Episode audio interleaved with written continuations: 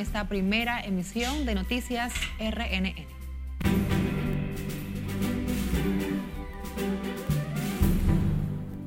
El tema de, la deuda, que, es una, que es, una, es una ocupación del gobierno, tenemos que ir también pensándolo eh, a largo plazo, en este momento es manejable. Ministro de Economía asegura deuda pública continúa siendo sostenible para el país. Tímidas las ventas en primeras horas de Black Friday. Comerciantes esperan se dinamicen durante la tarde. Padrón electoral para elecciones municipales supera los 8 millones de electores. Comunitarios de zonas vulnerables claman por ayuda tras perder sus pertenencias con las inundaciones. Estoy muy, pero muy agradecida de Dios. Tengo tanta felicidad. Gracias al reportaje de RNN, la niña Tiara de Jesús recibirá trasplante de hígado. Y en los deportes regresa la acción de la pelota dominicana este viernes con tres partidos.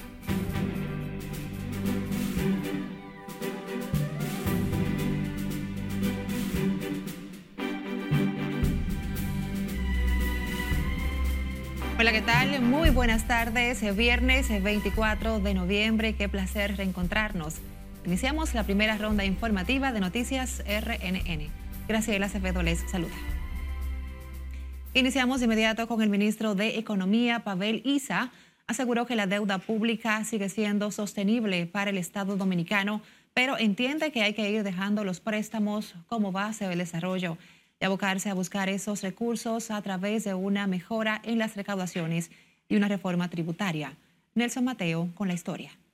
La situación de emergencia en este momento obviamente cambia la, la, la, circunstancia, la situación. El catedrático universitario y ministro de Economía se refirió a los más de 1.200 millones de dólares aprobados esta semana al gobierno. Aclaró que son empréstitos contemplados en el presupuesto general del Estado que no desbordan la capacidad de pago. Yo creo que el tema de, la deuda, que, es una, que es, una, es una ocupación del gobierno, tenemos que ir también pensándolo eh, a largo plazo. En este momento es manejable, pero tenemos que resolverlo, tenemos que reducir el, el, el nivel eh, de dependencia que tiene el, financiamiento público de, de la contratación de deuda. Abeliza, aunque considera necesarios los préstamos, está seguro de que ya es momento de sustituir el endeudamiento por otros modelos de gestión financiera. Elevando los recursos fiscales, eh, racionalizando más el gasto público, haciendo lo que tenga más, más efectividad, una, una ir, ir, continuar transformando la fiscalidad a más largo plazo. El funcionario palaciego asegura además que el gobierno cuenta con los fondos suficientes para ir en auxilio de los pueblos y su gente afectados por el diluvio del fin de semana.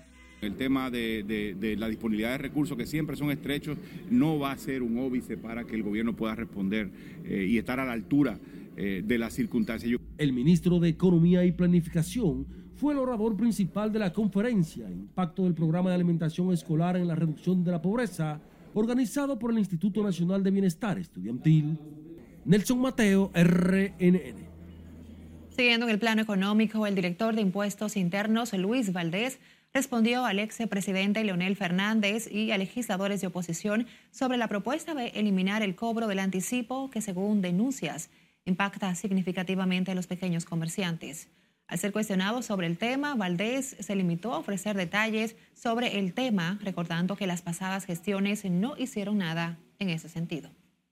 Esta gente estuvieron uno 12 y otro ocho años en el poder y no lo eliminaron. Entonces, no sé por qué ahora lo plantean si ellos no lo hicieron. No. En otro orden, el director de Impuestos Internos recordó a los propietarios de vehículos que tienen de plazo hasta el 18 de enero para renovar sus marbetes y así evitar cargos por mora y multas de tránsito. Con el pago de este impuesto, el gobierno espera recaudar más de 2.500 millones de pesos. Los comercios del país reciben desde tempranas horas de este viernes a decenas de clientes que acuden en busca de las ofertas del Black Friday o Viernes Negro, una cultura estadounidense que los dominicanos vienen implementando en los últimos años en el país con rebajas que aprovechan los ciudadanos. Conectamos con Lauri Lamar, que nos tiene detalles. Adelante, Lauri, cuéntanos. Gracias, buenas tardes. El flujo de clientes en las tiendas es menor en comparación con otros años en este viernes negro. Sin embargo, comerciantes esperan que conforme avancen las horas se dinamicen más sus ventas. Eh, viernes negro es la actividad económica más importante ya de, de nuestro comercio. Las ofertas oscilan entre 20 hasta un 70% de descuento en todas las variedades de mercancías, aseguran comerciantes, quienes también explican de las facilidades de crédito.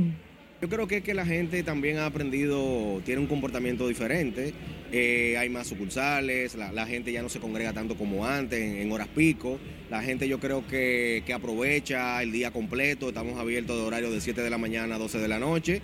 Y obviamente ese horario extendido hace que, que la gente pues, pueda venir a cualquier hora a poder adquirir sus electrodomésticos. Aunque las ventas se mantienen tímidas, quienes acuden en busca de rebajas aseguran haber encontrado buenos precios pero sus condiciones económicas limitan sus compras. Porque uno aprovecha así la oferta, que por lo menos se ahorra dos o tres pesos, que es fechas normales. Dinero, doña. La cosa está un poco difícil después de la tormenta. Esa es la oferta que uno puede comprar cualquier artículo que necesita. Las cosas están en la nube. Las mercancías de mayor demanda en este Black Friday son los televisores, estufas, neveras y lavadoras, así como otros electrodomésticos, además de muebles y artículos electrónicos. Muchos comercios trabajarán horario extendido hasta las 12 de la medianoche este viernes, mientras que otros mantendrán las ofertas por el resto del mes. De mi parte es todo retorno al estudio. Gracias por estos detalles, Lauri Lamar. Y a propósito, el Instituto Nacional de Protección de los Derechos al Consumidor aseguró que la institución mantiene operativos de vigilancia a las diferentes tiendas que por las ofertas del Black Friday. Eddie Alcántara, director de la entidad, dijo que los operativos tienen como finalidad controlar la publicidad engañosa y así evitar que los consumidores que aprovechan la fecha para adquirir diversos artículos sean engañados. En ese orden llamó a los comercios a cumplir con la ley y a no variar los precios en detrimento de los compradores, ya que de detectarse cualquier irregularidad en ese sentido deberán enfrentar consecuencias.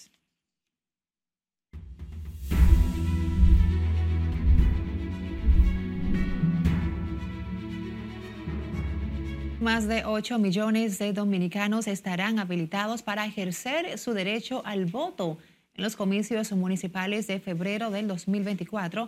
De ellos, el 51%, equivalente al 4.1 millón, son mujeres, dominando así la intención de votos para las elecciones del 2024.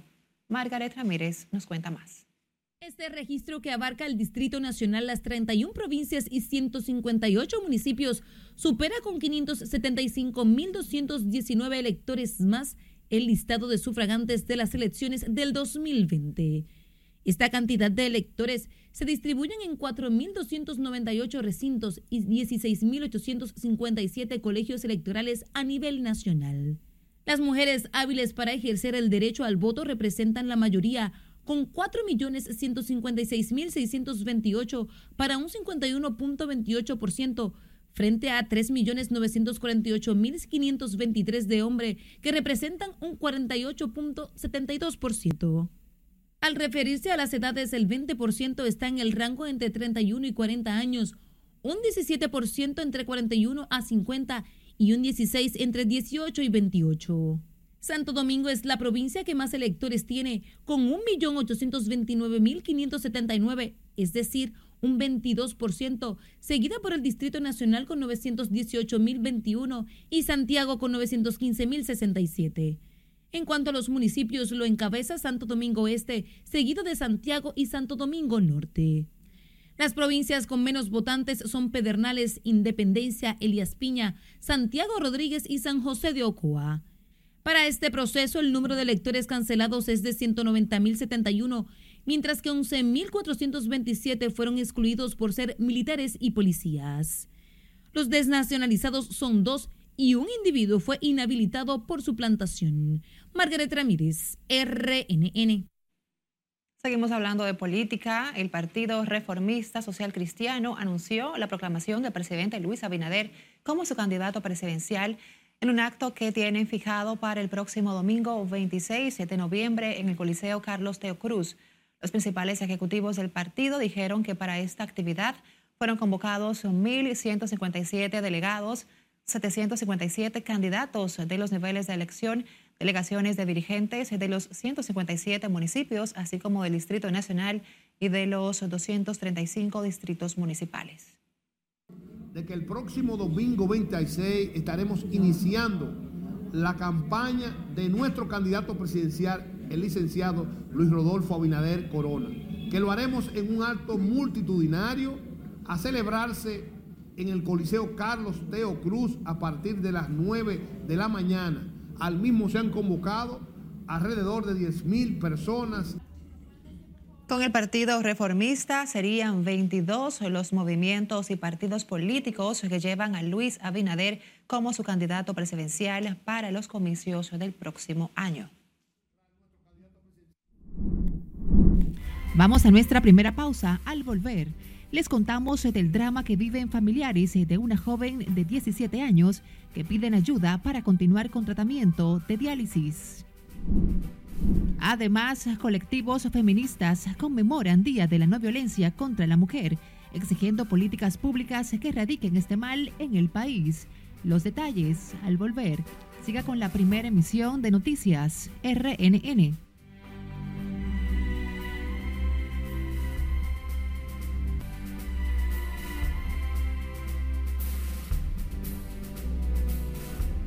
Gracias por continuar en sintonía con nosotros. En el plano internacional, residentes en la franja de Gaza empiezan a salir de los refugios tras la tregua entre Hamas e Israel, con el que se pretenden liberar rehenes y presos palestinos.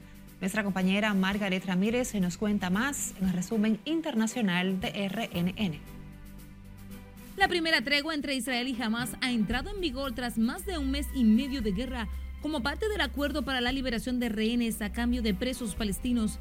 Tras la pausa de los combatientes, se observan a ciudadanos palestinos regresar a sus hogares. En total se prevé que en los cuatro días de tregua, Hamas entrega 50 secuestrados entre 10 y 13 cada día en el canje por la liberación de 150 presos palestinos que no hayan sido condenados por delitos de sangre. Tres periodistas y dos miembros de la familia de uno de ellos fueron secuestrados en la ciudad de Tasco, estado de Guerrero, en México, según la organización defensora de la libertad de expresión en ese país. Los desaparecidos son el director del semanario Espectador de Tasco, su esposa e hijo, así como dos periodistas líderes del medio digital Red 7. El alcalde de la ciudad de Nueva York, Eric Adams, fue demandado por al menos 5 millones de dólares por presuntamente agredir sexualmente a una mujer en 1993.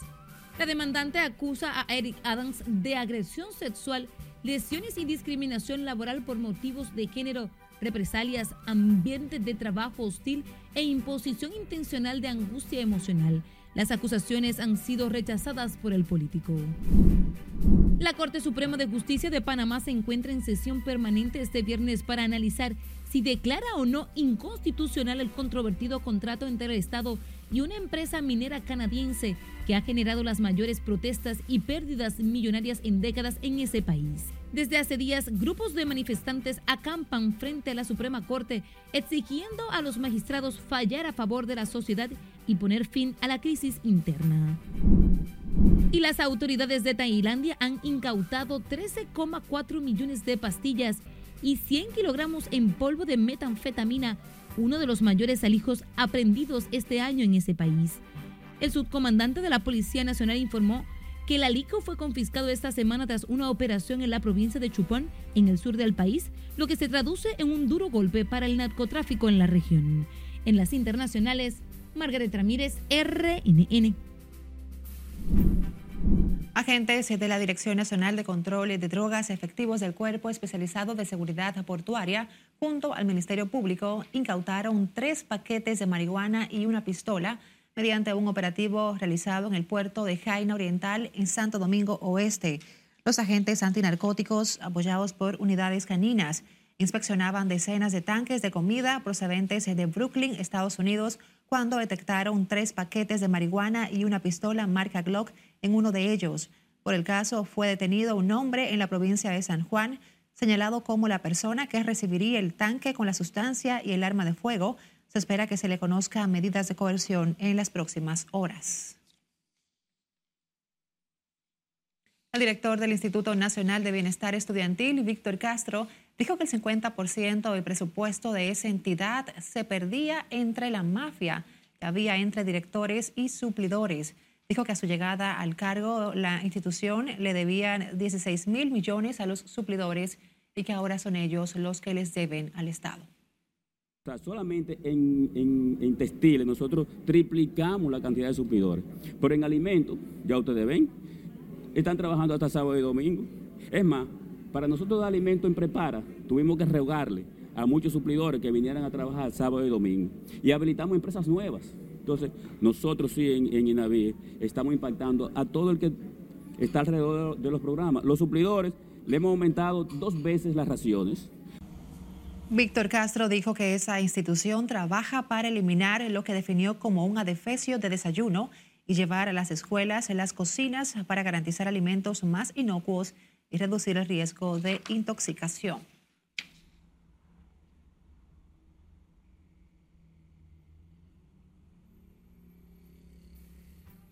Cambiando de información, comunitarios en zonas vulnerables del Distrito Nacional clamaron por ayuda al gobierno debido a que perdieron todas sus pertenencias luego de las inundaciones provocadas por el paso del disturbio tropical que impactó al país el pasado fin de semana. Hacemos ahora contacto con nuestra compañera Liliani Martínez, quien realizó un recorrido y nos tiene todos los detalles. Adelante Liliani, buenas tardes para ti.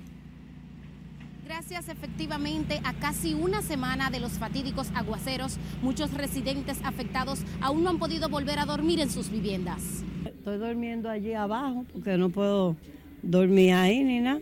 Entonces yo no puedo pagar casa ni nada. Camas, neveras y estufas forman parte de los enseres que hoy lamentan haber perdido los moradores con el diluvio que anegó por completo sus hogares. Están ahí la cama virada para arriba y lo que se pudo botar se botó.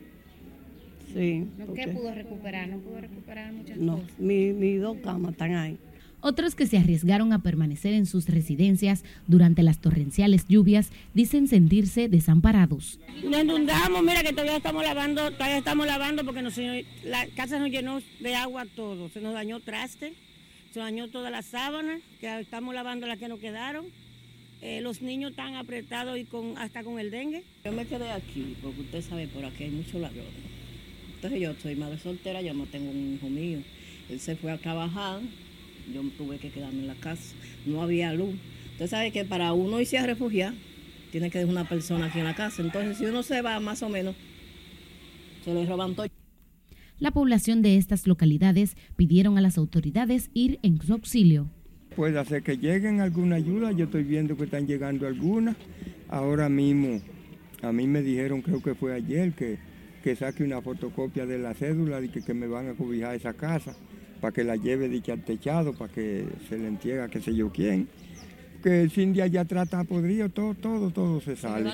Barrios como La Ciénaga, Los Guandules y 27 de febrero forman parte de las zonas de peligro de la ciudad capital, donde las familias tienen que abandonar por las inundaciones. Los lugareños de las zonas vulnerables además solicitaron a las autoridades ser trasladados a zonas de menor riesgo. Esta es toda la información que tengo. Regreso contigo al set de noticias. Gracias por este informe, Liliani Martínez. A propósito, la Comisión Presidencial de Apoyo al Desarrollo Barrial realizó este viernes operativos de fumigación en sectores de la circunscripción 13 del Distrito Nacional con el fin de mitigar el potencial riesgo de aumento de enfermedades virales a raíz de las inundaciones del fin de semana. Durante la jornada, el presidente del organismo anunció que en lo adelante serán entregados inseres a las familias damnificadas por las lluvias. Por lo tanto, el presidente instruyó para que se evaluaran todas las familias inundadas. Hemos estado dándole comidas eh, eh, cocidas, pero ahora vamos a fumigar y luego a partir de la semana que viene, cuando hagamos los procesos de emergencia de compra, entonces vamos a reponerle en algunos la totalidad y en otros parcialmente los ajuares y los efectos y los efectos electrodomésticos que se le han perdido. Los operativos de fumigación a cargo de la comisión se extendieron por los sectores María Auxiliadora, 27 de febrero, La Ciénaga y otros de la circunscripción 3, donde más de 2.500 familias resultaron afectadas con los torrenciales aguaceros. A propósito de la tragedia provocada por los aguaceros del pasado fin de semana, El Ministerio de Obras Públicas reafirmó este viernes su compromiso de fortalecer la capacidad de respuestas para evitar resultados fatales ante los embates de la naturaleza. Nuestra compañera Laura Lamar nos cuenta más en directo. Para continuar en el trabajo el ministro de Obras Públicas de Línea Ascensión considera que controlar la furia de la naturaleza escapa de la posibilidad de los humanos, aunque no la responsabilidad de las autoridades de desarrollar mecanismos de protección al recordar las víctimas mortales por el disturbio tropical que el pasado sábado golpeó sin clemencia el territorio dominicano, dejando a su paso luto y desaliento, el funcionario dijo que la tragedia debe servir para fortalecer los mecanismos preventivos y la capacidad de respuesta. Renovar el esfuerzo y el compromiso que debemos de hacer para que estos fenómenos que son inevitables y que siempre van a traer algún tipo de dolor, nuestro esfuerzo, nuestro empeño y nuestro sacrificio pueda limitarlo y disminuirlo al espacio con que las limitaciones humanas nos están dadas a poder hacer visiblemente conmocionado de Línea Ascensión, informó que por el momento y hasta nuevo aviso está prohibido cualquier tipo de celebración en el Ministerio de Obras Públicas en solidaridad con los familiares de las víctimas. Porque este es un momento de recogimiento y es un momento de pensar en esas personas que de distintas maneras perdieron la vida y es y debe de ser un motivo para redoblar el esfuerzo, el empeño y la responsabilidad de esta institución. Al encabezar una misa de acción de gracia en la catedral por el 86 aniversario de la institución, de Línea Ascensión elevó una plegaria por el descanso eterno de las víctimas del pasado sábado y el consuelo de sus familiares. Laurila Mar, RNN. Enhorabuena, Tiara de Jesús Ramírez, la niña que ha luchado con cáncer de hígado desde su nacimiento hace ocho meses recibirá su trasplante gracias a manos solidarias que la padrinaron. Ensi Alcántara, quien ha dado seguimiento a este caso, conversó con los familiares de Tiara y nos amplía los detalles. La niña ha luchado tan por tanto tiempo por su vida. Luego de ocho meses de amargura, tristeza e incertidumbre, Catherine Ramírez, madre de la bebé Tiara de Jesús Ramírez de 11 meses, diagnosticada con cáncer de hígado, vio la luz al final del túnel al recibir la noticia de que le serán otorgados 100 de los 113 mil dólares que cuesta la intervención de su pequeña. Estoy muy, pero muy agradecida de Dios. Tengo tanta felicidad de ver que mi niña ha luchado tanto, saliendo de, sus internamientos, saliendo de su crisis. En esta última crisis la niña se vio muy, pero muy malita, pero Dios tuvo misericordia. Y estamos aquí muy agradecida de ustedes pueblo dominicano, gracias por el apoyo. Las manos solidarias se han manifestado según la madre, vecinos y familiares de la niña tras la realización de un reportaje transmitido por este canal. Ha cambiado, mi niño ha cambiado mucho. Eh, ella siempre ha comido, siempre ha tenido ese deseo de vivir. El proceso que ella vivió ahora en intensivo me le quitó el apetito por unos cuantos días, pero gracias a Dios ahora mismo ella está con su mismo deseo de vivir con su misma gana de seguir adelante. Le doy muchas gracias, gracias una vez más, porque ya tenemos un punto de apoyo. Sí, muy agradecida. Que Dios lo bendiga a todos. La pequeña Tiara que ha luchado desde los tres meses de vida con dicha condición delicada de salud, pese a las ayudas recibidas, aún necesitan de recursos para alimentación, chequeo médico y otras atenciones. Aún no estoy en el final del camino. Aún me faltan unos eh, dinero para el estadía ya, me falta unos cuantos dólares para completar su dicho trasplante de la niña. Eh, um, yo le pido, le pido a las personas, de acuerdo a como Dios le ponga en su corazón, por favor, Tiara necesita ayuda para poder vivir. Su mamá tiene tiene fuerza, porque yo, madre como ella, hay algunas que, que se rinden, se rinden por completo, pero ella no, ella ha seguido batallando con su niña. Catherine Ramírez, madre de la bebé y otro niño, También solicita ayuda del gobierno al no tener dinero para costear sus necesidades básicas. Lenzi Alcántara, RNN.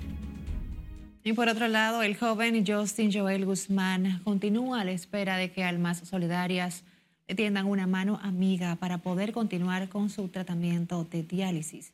Nuestra compañera Margaret, Margarita Dipré visitó la humilde vivienda y nos cuenta más. Practicaba béisbol, eh, yo era primera base, yo jugaba en el play que está allí, en, el play, en la escuela María que está allá. A pesar de su condición, el joven Justin no pierde su entusiasmo y el deseo de recuperar su salud a través de un trasplante de riñón. Él puede ver el esfuerzo que día tras día realiza su padre para proporcionarle sus medicamentos y su tratamiento. Sí, él hace todo lo posible. Eh, si tiene que ir a la farmacia a pedir los fiados para pagarlo después, él lo hace. tiene que llamar a, un amigo de él para que le preste dinero, también lo hace. Todo lo posible para que ese, el medicamento no falte. Su sueño era ser jugador de béisbol de grandes ligas, pero debido a la enfermedad tuvo que parar sus prácticas, por lo que aprovechó las cámaras de RNN para solicitar ayuda al pelotero Fernando Tatis Jr. Sí, como Tatis Jr., yo quisiera que me ayudara con, esa deuda. y si mi papá por esa deuda le dicen que ya no pueda que ya no pueda coger más medicamentos fiados para mí, puede un problema ya. El joven Justin y su padre viven en un humilde apartamento. Él explica que todos los electrodomésticos tuvieron que venderlo para proveer a su hijo de sus medicamentos y su alimentación. No tengo nada de eso porque tengo que venderlo todo, porque al principio de la, de la eh, condición de mi hijo, yo tuve que comenzar a vender porque se gastaban hasta 70 mil pesos un mes. Guzmán clama por ayuda para poder continuar el proceso de su hijo, quien necesita dializarse tres veces a la semana. Sin embargo, pidió a las personas que si no van a aportar un granito de arena, no llamar para burlarse del dolor ajeno. Yo le digo a las personas que si no van a aportar, si saben que no van a aportar, que no llamen, porque la causa hoy dice un refrán hoy por ti, mañana por mí. Y entonces cuando tú te pones a relajar con eso, Dios está ahí y el Señor dice, mía mi venganza. El joven Justin tiene como único medio de entretenimiento su teléfono celular y en ocasiones sale del pequeño apartamento hacia el pasillo para disipar un poco la mente. Las personas que deseen colaborar con esta causa pueden comunicarse al teléfono 829-391-2641 o al número de cuenta bancaria de Banco de Reservas 320-0441 3367. Margarita Dipré, RNN. Estas son historias que tocan el alma. Ojalá que manos solidarias puedan colaborar. Nosotros volvemos a pausar. Como siempre, queremos invitarles a que busquen nuestro usuario arroba noticias RNN y nos siga en las diferentes redes sociales.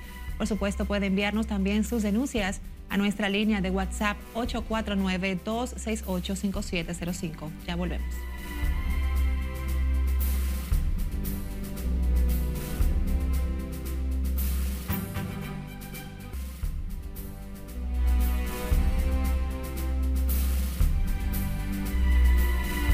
Seguimos con más y es que a través de nuestra línea de WhatsApp usted puede realizar las denuncias que afectan a su comunidad infracciones a la ley y atropellos.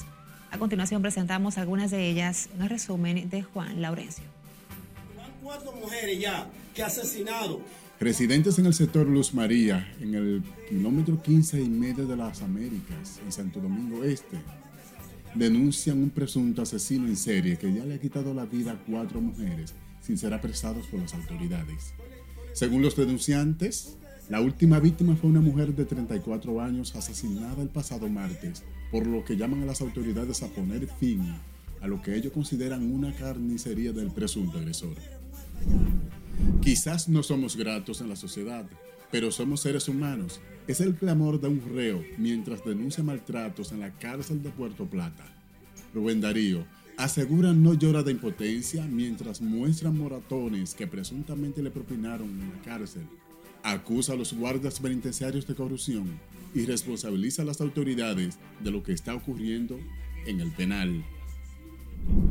Continúa el azote de la delincuencia. Llega a la redacción de RNN, un audiovisual en el que un individuo atracó a una tienda de celulares en los Alcarrizos, en Santo Domingo Oeste.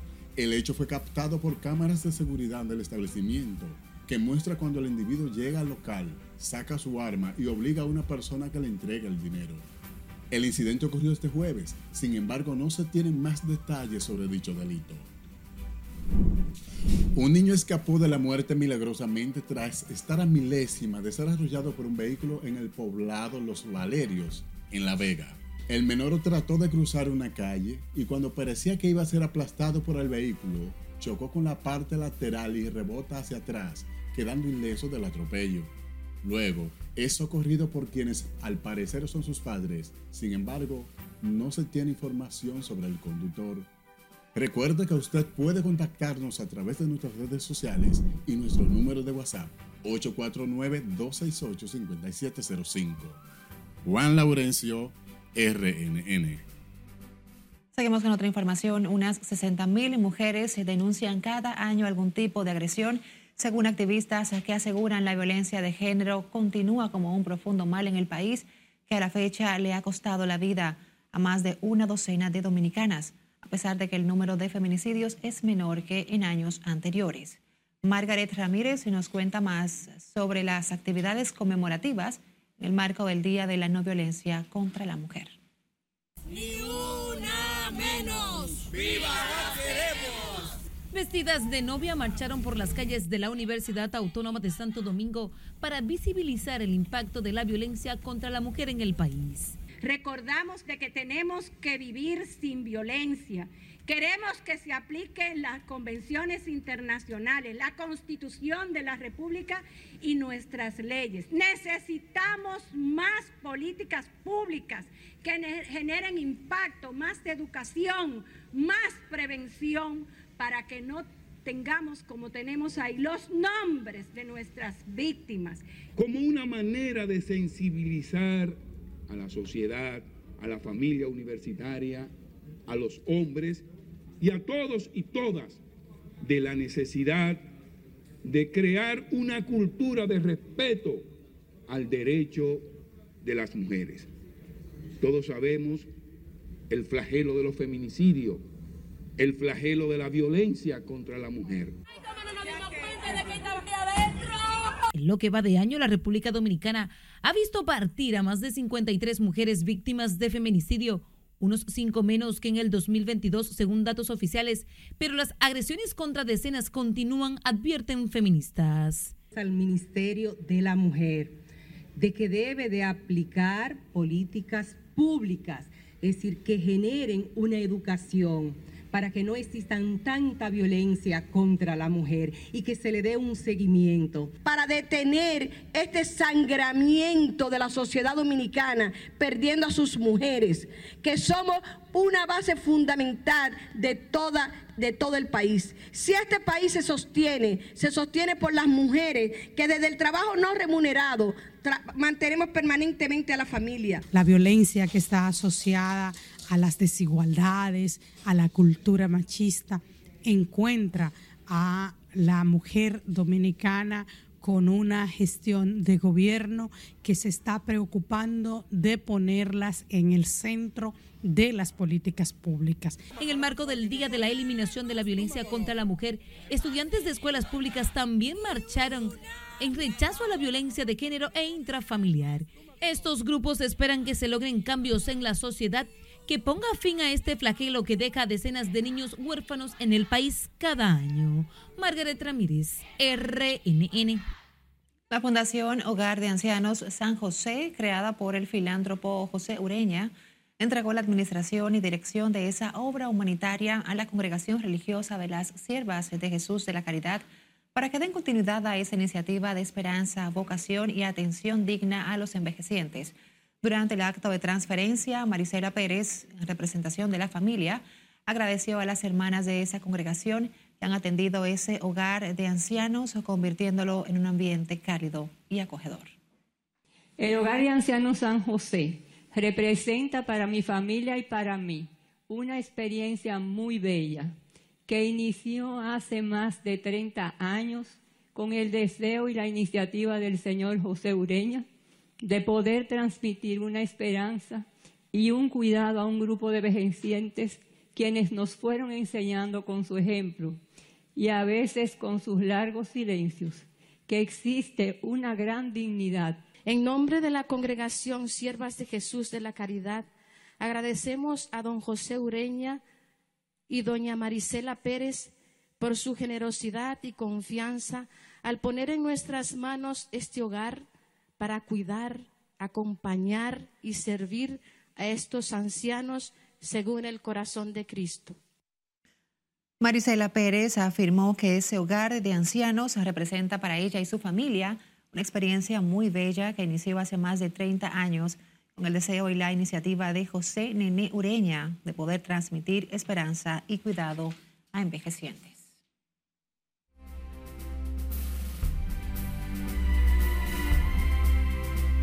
Y ahora es momento de conocer los acontecimientos más relevantes en el mundo deportivo nuestra compañera Giovanna Núñez. La acción de la pelota invernal dominicana regresa esta noche con tres partidos luego del descanso por el Día de Acción de Gracias. Los gigantes del Cibao reciben a las Águilas Cibaeñas en el Estadio Julián Javier de San Francisco de Macorís a partir de las 7 de la noche, mientras las Estrellas visitan a los Tigres del Licey en el Estadio Quisqueya Juan Marichal a las 7 y 30 pm. A esa misma hora, los Toros del Este enfrentan en su casa del Francisco Micheli a los Leones del Escogido en la Romana en un partido que disputa el cuarto lugar de la clasificación. El curazoleño Jurickson Profar debutará este viernes con las estrellas frente a los Tigres del Licey en el Estadio Quisqueya Juan Marichal, informó el equipo con sede en San Pedro de Macorís.